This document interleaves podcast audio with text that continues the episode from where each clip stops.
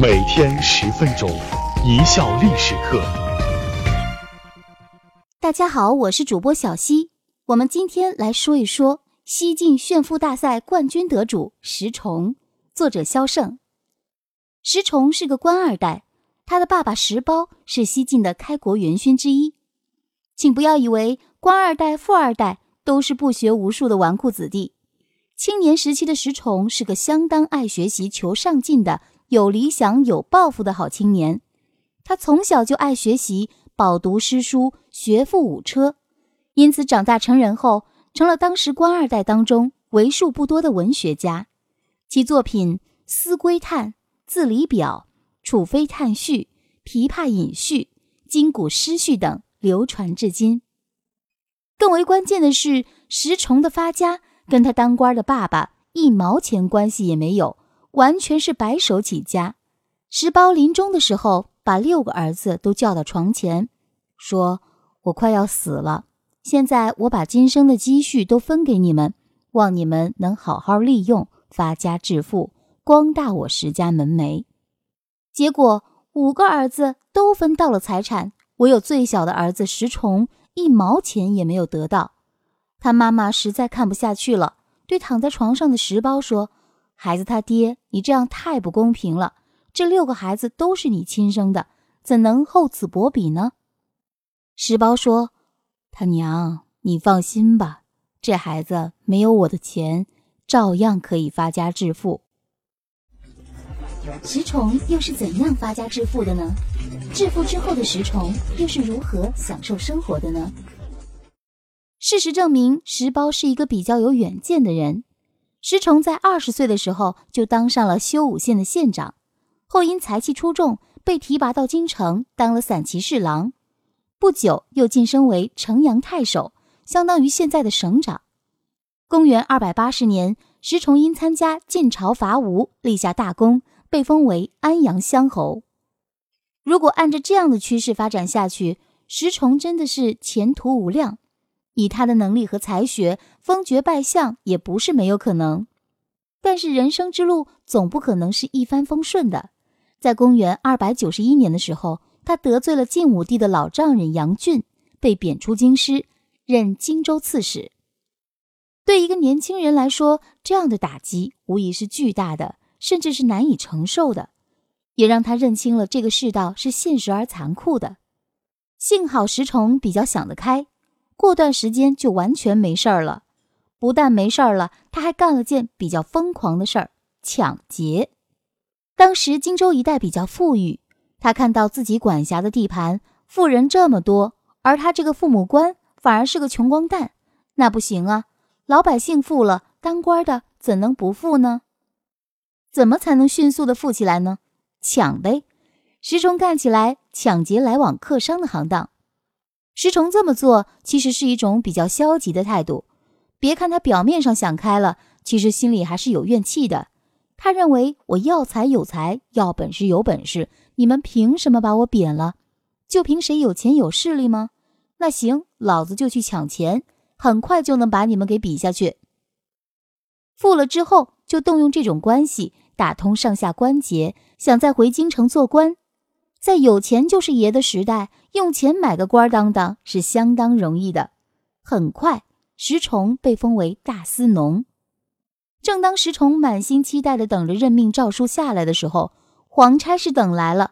可那诏书并非是任命大司农的命令，而是一纸撤职令。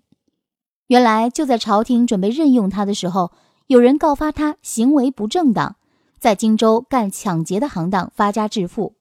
朝廷一听。这不行啊！怎么能让一个抢劫犯升官呢？但念你对朝廷有功，而且能力也还行，就不罚你了，让你继续在原地胡作非为吧。这一下把石崇给气的，把那些告发之人的八辈祖宗都一一点了遍名。在这个世道，谁身上是干干净净的呢？你们在朝廷里告发我，不过是装清高罢了。既然不让我上进，那行，我就在这里继续堕落吧，至少。我比你们都有钱。从此以后，石崇开始了毫无节制的奢侈生活，所住的房子绵延数里，养了上百个小三儿，而且个个都是穿金戴银，一餐饭要吃掉上万两银子，就连厕所都修得富丽堂皇，跟个别墅似的。有一次，一个叫刘石的人去石崇家做客，一时内急，说要去解个手，婢女把他领去了厕所。刘石到里面一看就傻了，里面蚊帐、垫子、褥子、熏香一应俱全，一边还有婢女捧着香袋伺候着。这装修怎么可能是如厕的地方呢？刘石忙对婢女说：“我是想解个手，你怎么领我到石大人的内室来了？”婢女抿嘴一笑说。这里就是厕所，刘石说：“这规格的厕所我不习惯，享受不了，我还是去别的地方吧。”结果去了外面的公共厕所解决了。历史上有名的石崇斗富的另一个主角是谁？为什么说晋武帝也富不过石崇？晋武帝有个舅舅叫王凯，也是家产万贯，同样是个敛财的主儿。听人说石崇的奢华生活后，觉得不服气。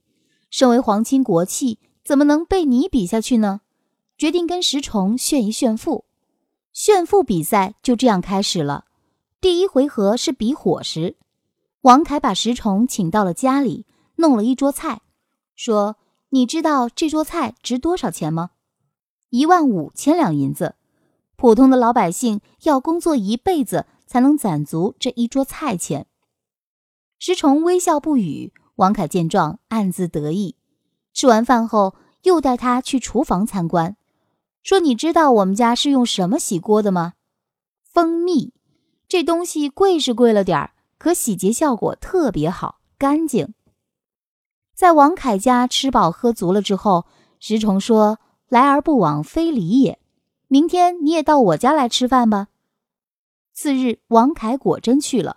他倒是想看看石崇怎么来招待他。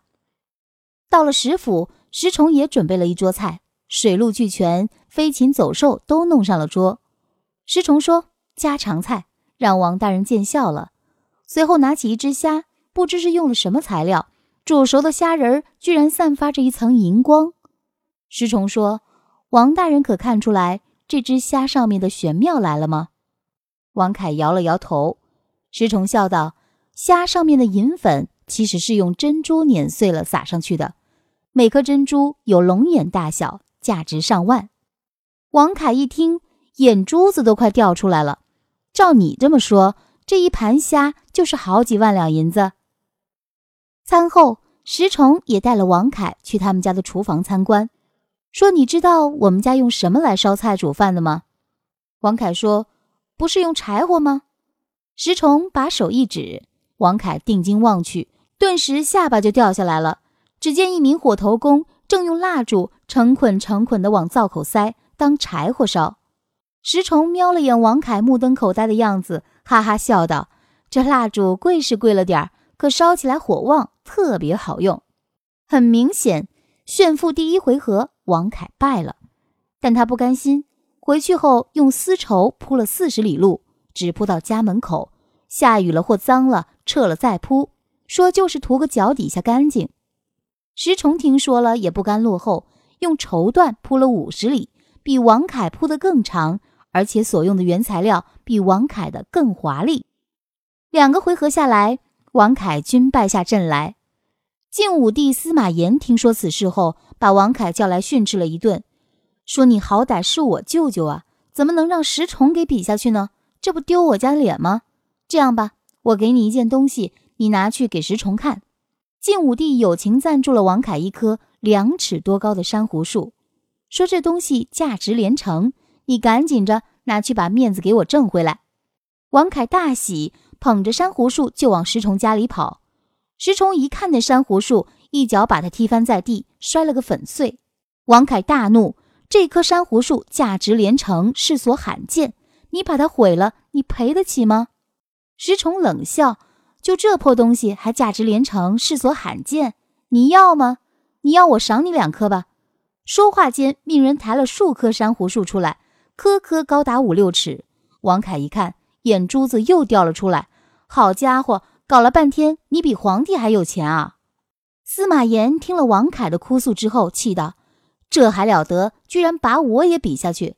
我一定要把这个面子给挣回来。”司马炎这个浪荡子弟终于也坐不住了，他拿出国外进贡的火浣布，命人做成衣服，然后穿着用火浣布做成的新衣服去石崇家炫耀去了。火浣布是什么东西？说白了就是石棉布，只不过做的比较精细，用石棉纤维精心编织而成。